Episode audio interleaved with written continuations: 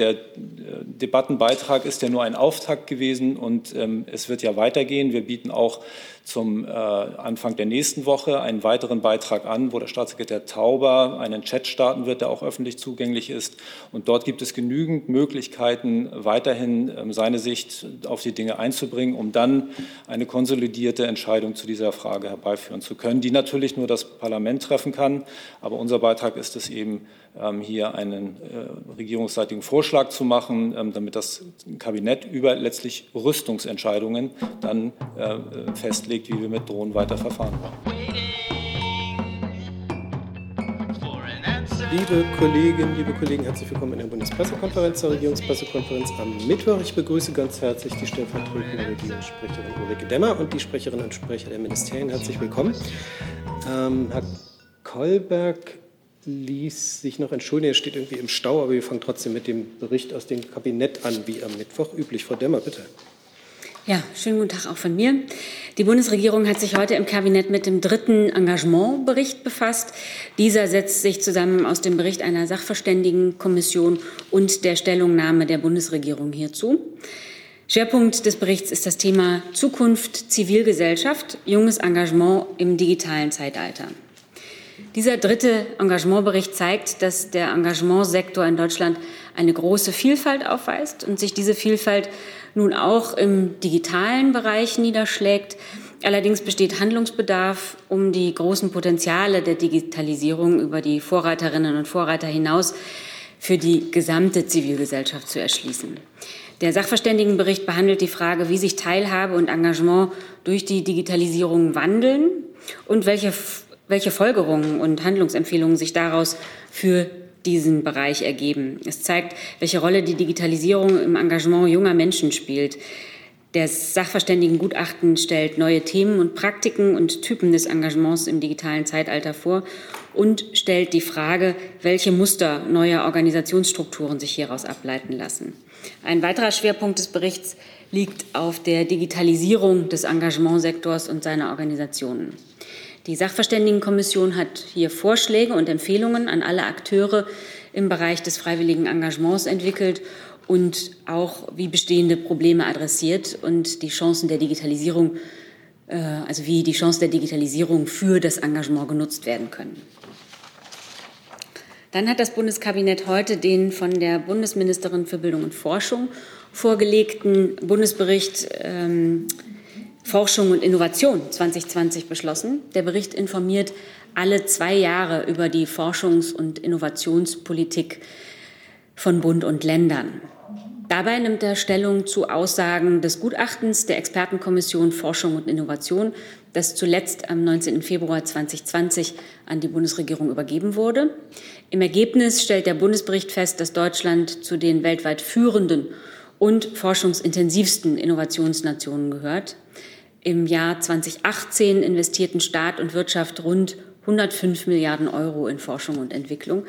Das sind 3,13 Prozent ähm, der deutschen Wirtschaftsleistung. Damit sind wir auf einem guten Weg zu dem von der Bundesregierung gesetzten Ziel im Jahr 2025 3,5 Prozent der Wirtschaftsleistung in Forschung und Innovation zu investieren. Die pandemiebedingten Auswirkungen auf Forschung und Innovation sind derzeit noch nicht so ganz absehbar und nicht Gegenstand des Berichtszeitraums. Sie werden in den Bundesbericht Forschung und Innovation dann äh, im Jahr 2022 einfließen können. Das deutsche Forschungs- und Innovationssystem ist aber gut aufgestellt, um auch auf unvorhergesehene Ereignisse wie die Corona-Pandemie schnell und effektiv reagieren zu können. So wurde in den vergangenen Wochen die Forschungsanstrengungen im Kampf gegen das neuartige Virus ausgebaut und beschleunigt, insbesondere die Förderung der Entwicklung von Impfstoffen, Medikamenten und verbesserten Testverfahren. Dann war im Bundeskabinett heute der Entwurf eines Aktionsplans der Bundesregierung unbemannte Luftfahrtsysteme und innovative Luft Luftfahrtkonzepte. Unbemannte Luftfahrtsysteme bieten ein ganz breites Spektrum möglicher Anwendungen, beispielsweise in der Agrarwirtschaft, der Logistik, der Energiewirtschaft, im Umwelt- und Naturschutz für medizinische Transporte oder zukünftig auch einem möglichen Personentransport. Zugleich leisten die unbemannten äh, Luftfahrtsysteme einen großen Beitrag zu mehr Wertschöpfung und stellen einen großen Markt mit Zukunft dar. Der Aktionsplan definiert die Maßnahmen der Bundesregierung, um automatisierten und ferngesteuerten Drohnen sowie Flugtaxis den Weg in die Anwendung zu ebnen. Er verfolgt im Wesentlichen dabei drei Ziele. Das erste Ziel, Deutschland als Leitmarkt im Bereich der unbemannten Luftfahrt zu etablieren. Zweitens, die Maßnahmen der Bundesregierung zu definieren, um unbemannte Luftfahrtsysteme in die Praxis und in die praktische Anwendung zu bringen. Und drittens, den Schutz personenbezogener Daten der Privatsphäre, der Umwelt und der Natur sowie der öffentlichen Sicherheit zu gewährleisten und dadurch eine breite gesellschaftliche Akzeptanz für die Nutzung der unbemannten Luftfahrt zu erreichen. Der Aktionsplan berücksichtigt die Maßnahmen mit dem Umsetzungsprozess der EU-Verordnung 2019-945 äh, und 2019-947 zu unbemannten Fluggeräten zum 1. Juli 2020. Zugleich ergänzt er die bereits 2017 national beschlossenen Regeln für die, den Betrieb von unbemannten Fluggeräten. Und das Bundeskabinett hat bereits gestern im Umlaufverfahren ähm, einem Schreiben des Bundesfinanzministers an den Bundestagspräsidenten zur Bereitstellung des ESM-Instruments Pandemic Crisis, Crisis Support zugestimmt. Die neue ESM-Pandemie-Krisenhilfe basiert auf der sogenannten vorsorglichen Kreditlinie mit erweiterten Bedingungen, die an die besonderen Umstände der Corona-Pandemie angepasst wird. Im Vorfeld eines entsprechenden Beschlusses des ESM-Gouverneursrates zur Bereitstellung der Pandemie-Krisenhilfe durch den ESM muss die Zustimmung des Deutschen Bundestages eingeholt werden, da hier haushaltspolitische Gesamtverantwortung des Deutschen Bundestags betroffen ist. Sobald der Gouverneursrat das Instrument bereitgestellt hat, können die Euro-Mitgliedstaaten diese Kreditlinie beantragen. Der Gewährung im Einzelfall müssten dann sowohl der Gouverneursrat erneut zustimmen, als auch vorher muss der Bundestag damit dann nochmal befasst werden. Die Pandemie-Krisenhilfe ist Teil eines Maßnahmenpakets der Eurogruppe, das vom Europäischen Rat als Meilenstein europäischer Solidarität in der Corona-Krise verabschiedet wurde. Mit den Finanzhilfen sollen Mitgliedstaaten unterstützt werden, die wirtschaftlich in besonderem Maße von der Pandemie betroffen sind. Und dann habe ich noch eine Terminankündigung. Die Bundeskanzlerin wird sich morgen mit Vertretern der kommunalen Spitzenverbände in einer Videokonferenz austauschen. Das Treffen findet ähm, morgen statt. Eine Uhrzeit habe ich nicht. Ähm, es wird um die Covid-19-Pandemie und deren Folgen und Auswirkungen auf die Kommunen gehen. Der Termin ist nicht presseöffentlich. Und damit bin ich durch. Herzlichen Dank. Hey, liebe UnterstützerInnen, hier ist Thilo. Es gibt was Neues. Wir haben eine neue Bankverbindung. Wie ihr wisst, gibt es Junge Naiv ja nur dank eurer finanziellen Unterstützung. Wir sind nicht kommerziell, wir machen keine Werbung. Wenn ihr uns also per Überweisung, entweder einmalig oder jeden Monat per Dauerauftrag Geld zukommen lasst, ist es super wichtig, dass ihr ab sofort unsere neuen Kontodaten nutzt. Diese findet ihr in der Beschreibung. In Sachen PayPal hat sich nichts geändert. Also, danke vorab und jetzt geht's weiter. Ähm, dann machen wir gleich nochmal die andere Terminankündigung, damit wir das nicht vergessen. Frau Adebar. Keine Terminankündigung, sondern eine kurze Stellungnahme zu den Anschlägen in Afghanistan. Die gestrigen Anschläge in Afghanistan haben uns zutiefst schockiert. Die Bundesregierung verurteilt diese feigen Taten, bei denen zahlreiche Zivilisten ums Leben gekommen sind, auf das Schärfste. Zum Anschlag auf die Geburtsklinik, eine Geburtsklinik, die auch von Ärzte ohne Grenzen unterstützt wird, ist zu sagen, dass es ganz besonders abscheulich und perfide ist, Mütter und Neugeborene zu einem Ziel zu machen. Die Kinder von Afghanistan sind der schwächste Teil der Gesellschaft und zugleich die Zukunft ähm, ihres Landes und ihr Schutz sollte und muss über allem stehen. Was es jetzt braucht, ist eine endlich braucht eine echte Waffenruhe und substanzielle Schritte hin zu einem Friedensprozess in Afghanistan. Und dazu fordern wir alle Seiten erneut mit Nachdruck auf. Dankeschön. Dann eröffne ich die Fragerunde zunächst erstmal zu allen Themen, die hier genannt worden sind. Gibt es Nachfragen? Herr Wackett. Ja, zu dem Treffen, dem Wirtschaftstreffen, können Sie da noch ein bisschen genauer sagen, wer wird denn da sein, mit wem spricht Sowas geben wir Kanzlerin? bekannt, wenn das Treffen stattgefunden hat, äh, weil sich solche Listen, Gästelisten in der Regel ja kurzfristig noch verändern können. Aber wir reichen es dann gerne nach. Aber habe ich es richtig verstanden? Grundsätzlich sollen sozusagen alle Spitzenverbände der Wirtschaft vertreten sein? Kommunale Spitzenverbände. Kommun mhm. kommunale. Weitere Fragen auch zum Kabinett?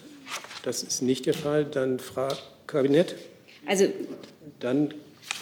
Pardon? Nee. Ja. Mhm. Also keine Fragen zu den Kabinettsthemen. Dann nochmal zu Afghanistan eine Frage. Das, auch das ist nicht der Fall. Also ich kann Herrn Wackert vielleicht ganz grob sagen. Ja. Ne? Also äh, der Städtetag, der Deutsche Städtetag, der Deutsche Städte- und Gemeindebund, Deutscher Landkreistag. Ähm, das sind so die größten. Okay. Dann nochmal, gibt es Fragen zu Afghanistan? Das ist nicht der Fall. Dann Herr Neuhan mit einem anderen Thema, ja? Ja, mein Thema ist die Westbalkan-Regelung. Frage ans BMI. Und ich weiß nicht, ganz doof gefragt, ist das BMAS auch vor Ort anwesend? Ah, sehr gut, da hinten. Sorry. Dann an Sie beide die Frage. Die Westbalkan-Regelung steht ja zur Verlängerung an, beziehungsweise läuft vorerst nur bis zum 31.12. dieses Jahres. Wie stehen Ihre Häuser zu einer möglichen Verlängerung äh, in diesen Zeiten? Ja, die Westbalkan-Regelung äh, ist ja äh, Ende 2015 in Kraft getreten mit Wirkung vom 1. Januar 2016 und sie regelt, dass ähm, Beschäftigte aus den Ländern im Westbalkan, äh, wenn sie eine Beschäftigung in Deutschland ausüben wollen, eine Arbeitserlaubnis bekommen können. Und diese Regelung ist bis zum Ende dieses Jahres befristet. Derzeit laufen innerhalb der Bundesregierung die Gespräche darüber, ähm, äh, und diese sind noch nicht abgeschlossen. Äh, wenn eine Verlängerung äh, entschieden würde, dann könnte das BMAS das in Form einer Änderung der Beschäftigungsverordnung mit Zustimmung des Bundesrates erlassen. Aber die Gespräche dazu laufen noch. Ja, ich kann dem eigentlich nicht viel hinzufügen. Wir hatten Ihnen ja gestern schon geantwortet auf Ihre Frage. Ähm, dem ist ebenfalls nichts hinzuzufügen. Dann habe ich dazu noch eine Frage an das Auswärtige Amt. Ähm, wie gehen Sie aktuell mit Visa-Antragstellern äh, Antragstellern um aus dem Westbalkan, die sich auf diese Regelung berufen, äh, insbesondere vor dem Hintergrund, dass die Regelung ja befristet ist bis Ende des Jahres? Dazu muss ich Ihnen ähm, etwas nachreichen und würde das dann auch tun. Weitere Fragen zu diesem Thema? Gibt es Fragen zu anderen Thema, Themen? Frau Jen? Ja, ähm, eine Frage äh, vor allem an das äh, Innenministerium. Ist es richtig, dass es jetzt eine äh, gemeinsame Position der Bundesregierung zum 5G-Ausbau gibt und dass letztendlich das Innenministerium auch eine Art Vetorecht hat ähm, bei einzelnen Komponenten, ähm, wenn die eben gegen Sicherheitsbedenken verstoßen? Also Sie sprechen das IT-Sicherheitsgesetz an, wo diese Regelungen auch zum 5G-Netz enthalten sind. Äh, vom Verfahrensstand her kann ich Ihnen sagen, dass wir die Ressortabstimmung eingeleitet haben. Ähm, und äh, die Linie der Bundesregierung steht, wie wir sie immer kommentiert haben oder auch kommuniziert haben.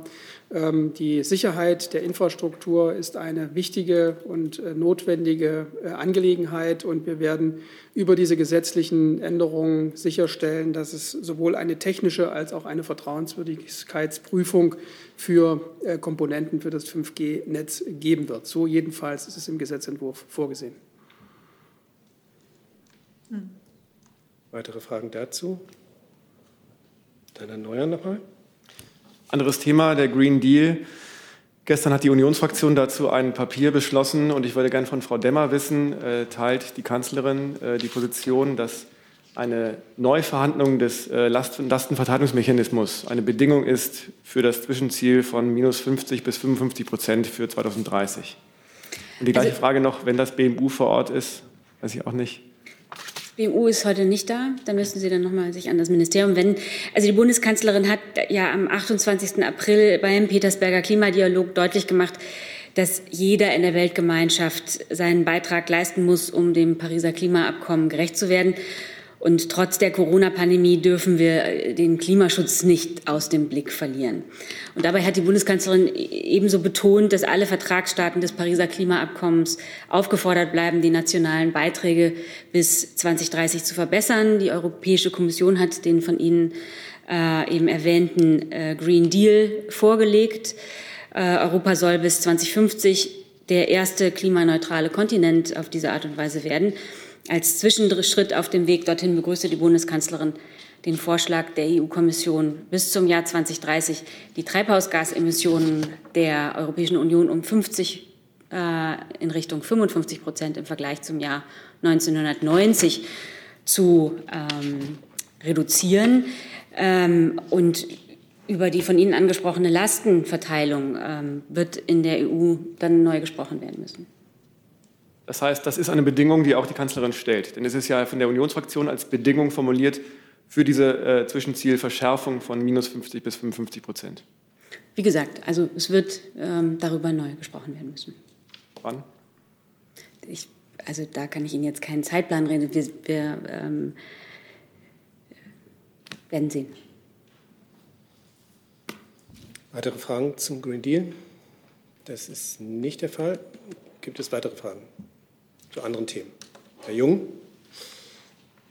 Wo sitzen Sie? Ja, Alter, ich habe in der Top-1-Liste gesehen, dass es einen Entwurf zur Verordnung äh, bzw. zur Änderung der Wohngeldverordnung gibt. Können Sie uns dazu was sagen, was das BMI da eingereicht hat? Ähm, da erwischen Sie mich im Moment auf dem falschen Fuß. Ich äh, versuche mal, ob ich während dieser Pressekonferenz noch Informationen dazu erhalten kann. Ansonsten reiche ich es gern nach. Ähm, weitere Fragen, Herr Kollege? Oder? Ja. Eins weiter, ne? Eins weiter. Ja. Aber zum anderen Thema ans Wirtschaftsministerium, ja. bitte. Ähm, nachdem der Bundeswirtschaftsminister ja ein Paket vorgelegt hat oder eine Regelung vorgelegt hat zur Förderung, zur Akzeptanzförderung der Windenergie, wüsste ich gerne, wann dann das Gesamtpaket äh, erneuerbare Energien eigentlich vorliegen soll und wie der aktuelle Stand ist. Ja, Sie sprechen das, äh, das Eckpunktepapier an, das, das, das BMWI erstellt hat zum Thema ähm, äh, wie man eine finanzielle Beteiligung von Kommunen und Bürgern äh, an äh, dem Windenergieausbau ähm, erreichen kann. Ziel ist dort, eine höhere Akzeptanz der, der Bürgerinnen und Bürger vor Ort zu schaffen, um damit auch den Ausbau zu beschleunigen und damit dazu beizutragen, dass wir unsere Klimaziele und unsere erneuerbaren Energieausbauziele bis 2030 erreichen können. Ähm, das ist ein Maßnahmenpaket äh, in einem ganz großen Bündel. Der Minister hatte ja einen 18-Punkte-Plan vorgelegt im vergangenen Herbst, wie er die Windenergie äh, weiter, den Ausbau weiter beschleunigen kann. Andere Baustelle sind die, äh, Beschleunigung des Netzausbaus.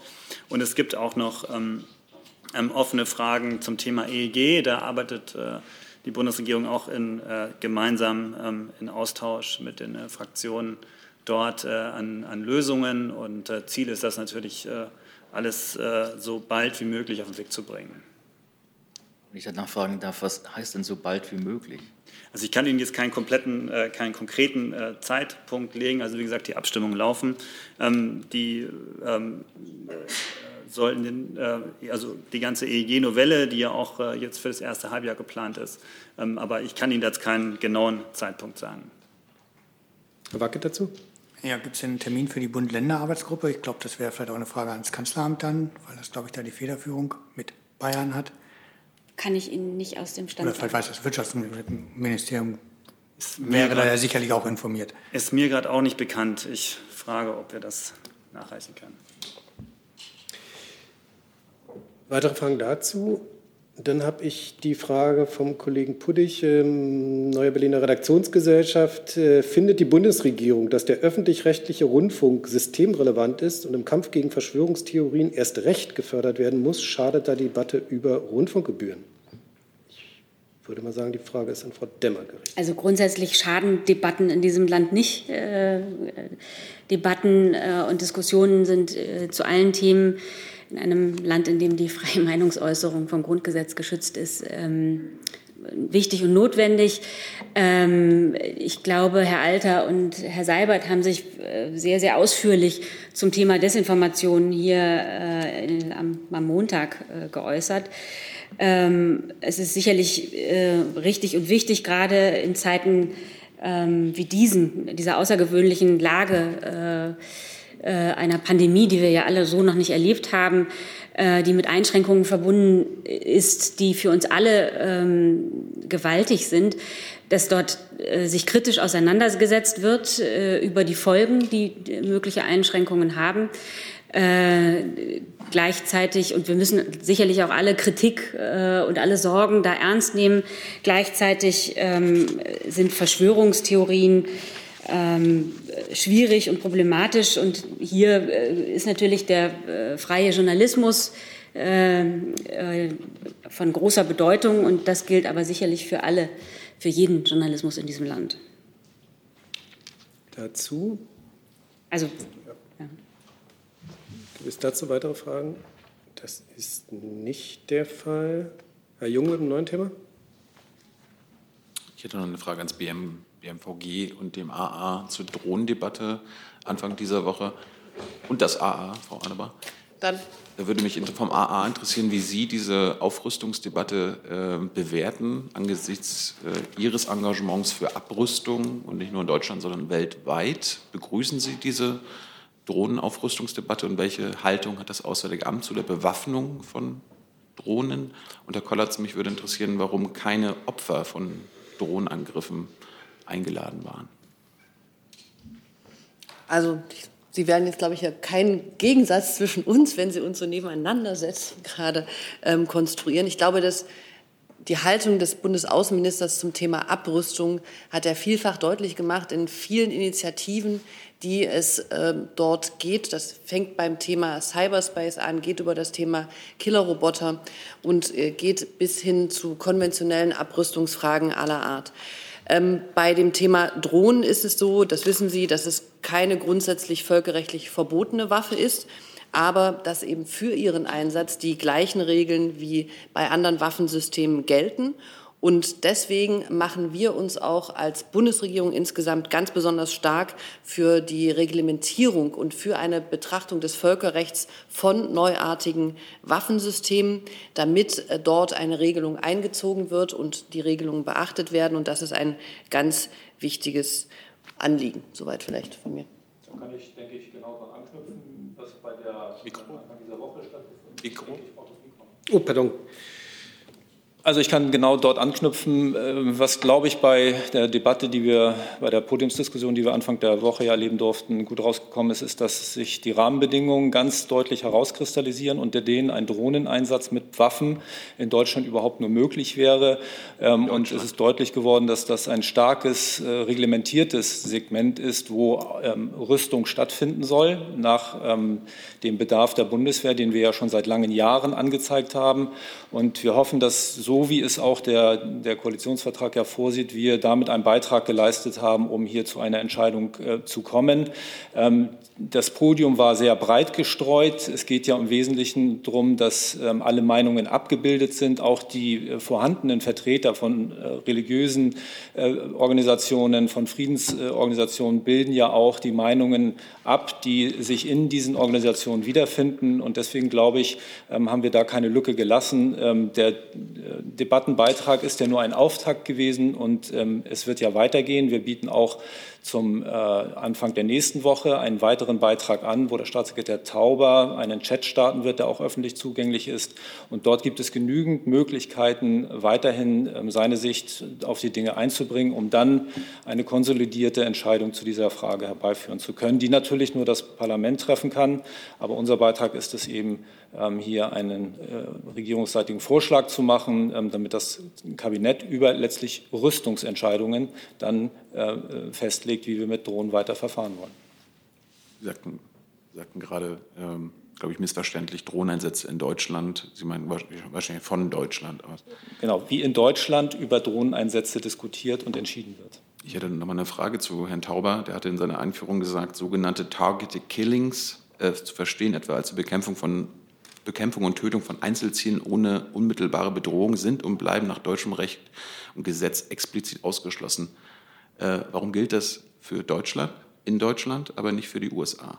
Da müssen Sie ähm, letztlich die Nation jeweils fragen, in welchen Rahmenbedingungen sie ihre Waffen einsetzen. Für Deutschland gilt ganz eindeutig, dass wir nur im Rahmen von Mandaten handeln, die durch den Bundestag beschlossen wurden. Dort ist ein ganz eindeutiger Rechtsrahmen dann auch vorgegeben, der sich letztlich in den Mandaten auch äh, niederschlägt. Und in, äh, vor Ort bei den äh, jeweiligen äh, Kontingenten ist auch ein, ein, ein Set von Rules of Engagement vorgegeben, das abgestuft die Gewaltanwendung freigibt und dazu nochmal eine weitere Einschränkung letztlich für, die, für den vorgegebenen Rechtsrahmen da ist. Und hier ist auch der Einsatz von Drohnen einzuordnen. Letzter Zusatz. Aber nochmal, die Targeted Killings sind nach deutschem Recht und Gesetz explizit ausgeschlossen. Aber trotzdem können die USA das über deutschem Gebiet, über Rammstein, koordinieren weltweit. Warum wird das denn nicht unterbunden? Das ist keine Frage, ähm, ähm, die die Bundeswehr beantworten kann. Ähm, das ist, äh, wir entscheiden unseren Bedarf, den wir für unsere mandatierten Operationen äh, identifizieren können, und das bringen wir in die Diskussion ein. Weitere Fragen zum Thema Drohnen? Das ist nicht der Fall. Ich habe hier noch eine Frage vom, nochmal vom Kollegen Pudig. Äh, Frage ans BMAS. Gibt es, gibt, Gibt es Pläne, ähm, Werksverträge einzuschränken? Und er hat als Thema das, äh, die Fleischindustrie angegeben. Ja, zum Thema Fleisch hatte sich mein Kollege äh, Ehrentraut am Montag ja schon geäußert und nochmal klargemacht, dass es ähm, Arbeitsschutzstandards gibt, die einzuhalten sind von den Betrieben. Äh, er hatte auch noch mal darauf hingewiesen, dass die Arbeitsschutzbehörden der Länder für die Kontrollen zuständig sind und auch darauf hingewiesen, dass Minister Heil am Wochenende ähm, sich bereits geäußert hat ähm, und klargemacht hat, dass er sich mit einem Brief an die Länder auch noch mal gewandt hat, um hier verstärkte Kontrollen durchzuführen. Ähm, über konkrete gesetzliche Änderungen kann ich ähm, aktuell heute nicht berichten, möchte aber noch mal unterstreichen, dass wir die Situation natürlich sehr genau beobachten und uns ähm, etwaige Maßnahmen vorbehalten. Weitere Fragen aus dem Raum zu diesem Thema? Das ist nicht der Fall. Gibt es Fragen zu anderen Themen? Herr Jung nochmal. Frau Adebar, ich hatte letzte Woche zu Ungarn gefragt und warum Sie äh, bei der ungarischen Regierung sich noch nicht beschwert hätten angesichts der LGBT-Gesetzgebung, die dort eingereicht wird. Äh, da haben Sie uns jetzt eine Antwort äh, nachgereicht, die im Prinzip die gleiche Antwort war, auf deren, äh, also wo meine Fragen darauf basiert hatten. Also ich wollte wissen, warum Sie sich noch nicht beschwert hatten und dann haben Sie mir genau das gesagt, was ich in der Frage formuliert hatte, dass Sie sich ja für LGBT-Rechte in der Außenpolitik einsetzen und das von dem Partner erwarten. Das hatten Sie genauso äh, der Bundestagsfraktion der Grünen auch geantwortet. Meine Frage basierte dann auf dieser Antwort. Warum, warum beschwert man sich nicht bei der ungarischen Regierung?